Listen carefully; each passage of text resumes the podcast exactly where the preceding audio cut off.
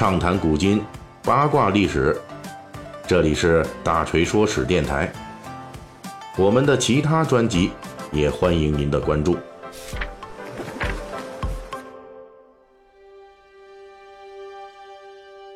这两天啊，一个最大的焦点莫过于法国的巴黎圣母院的火灾了啊。呃，这场意外的大火啊，一时间让这座闻名遐迩的法兰西地标建筑成为世界舆论关注的焦点之一。之所以舆论如此关注这座建筑，就是因为它承载了太多的建筑史、政治史、文学史，乃至是宗教和艺术史等各方面的历史。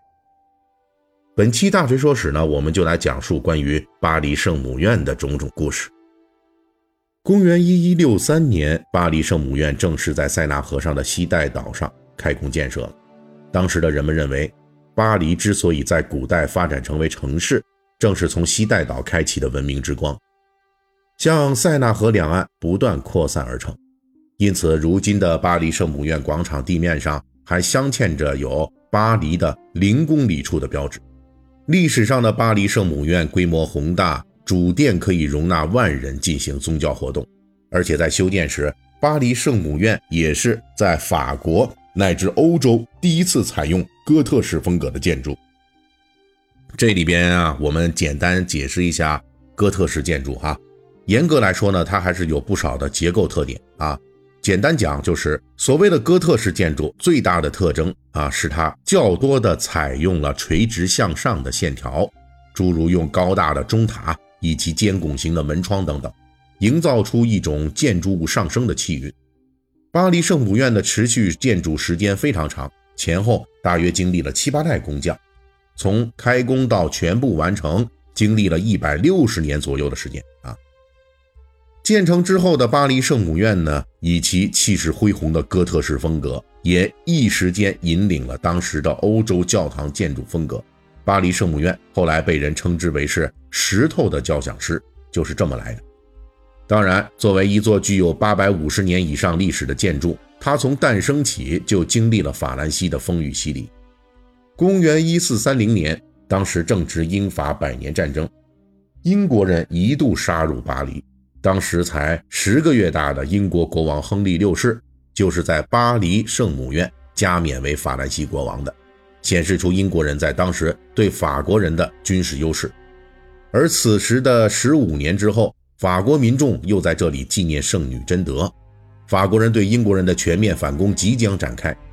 当然了，巴黎圣母院经历了历史巅峰，莫过于横扫欧洲的拿破仑一世在这里举行的加冕仪式。其实从法兰西国王的加冕仪式举办地点的传统来说，兰斯大教堂次数更多，也更符合法国的惯例。但是当时的拿破仑正是如日中天之际，因此他决定在巴黎进行加冕，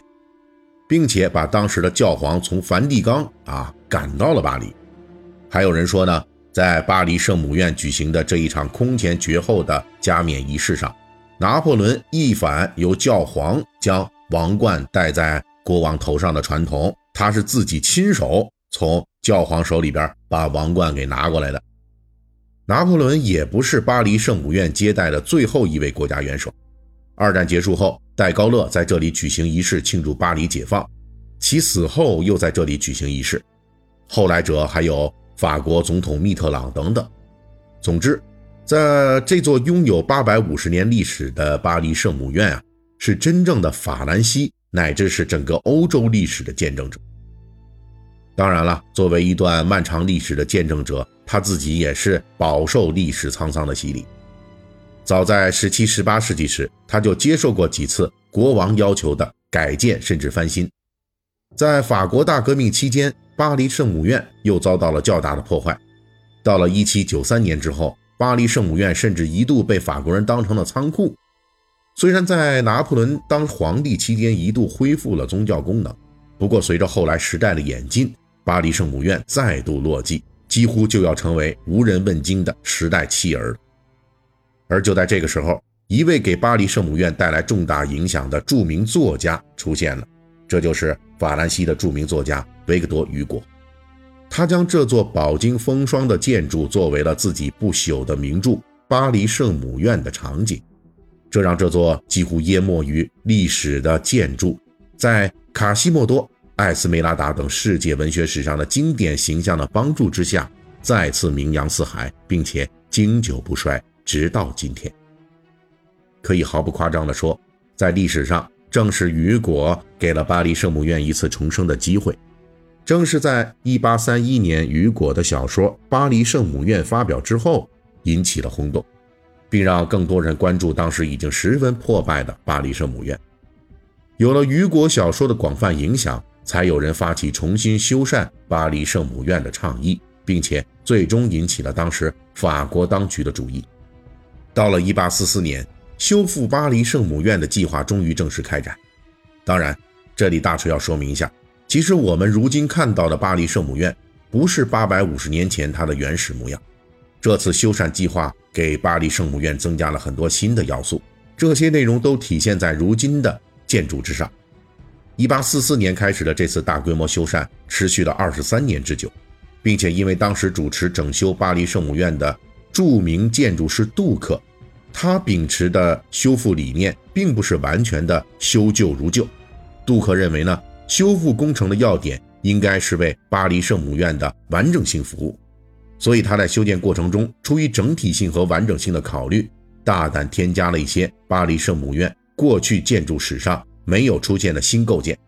或者是复原了巴黎圣母院在历史中早已破坏的某些建筑元素。比如说，在国王廊上的那个雕塑等等，哪怕是这些建筑元素呢，因为毁坏年代久远，复原的模样在杜克复原的时候早已是淹没于历史长河中了，无从考据。那杜克呢，也仍在当时的条件下进行了重新设计，也就是复原了一批新的要素。巴黎圣母院就是这样步履蹒跚地走过了八百五十多年的沧桑岁月。在未来，我们可以预见，这座劫后余生的著名建筑啊，依旧会书写属于他自己的故事。本期大锤就跟您聊到这儿，喜欢听，您可以给我打个赏。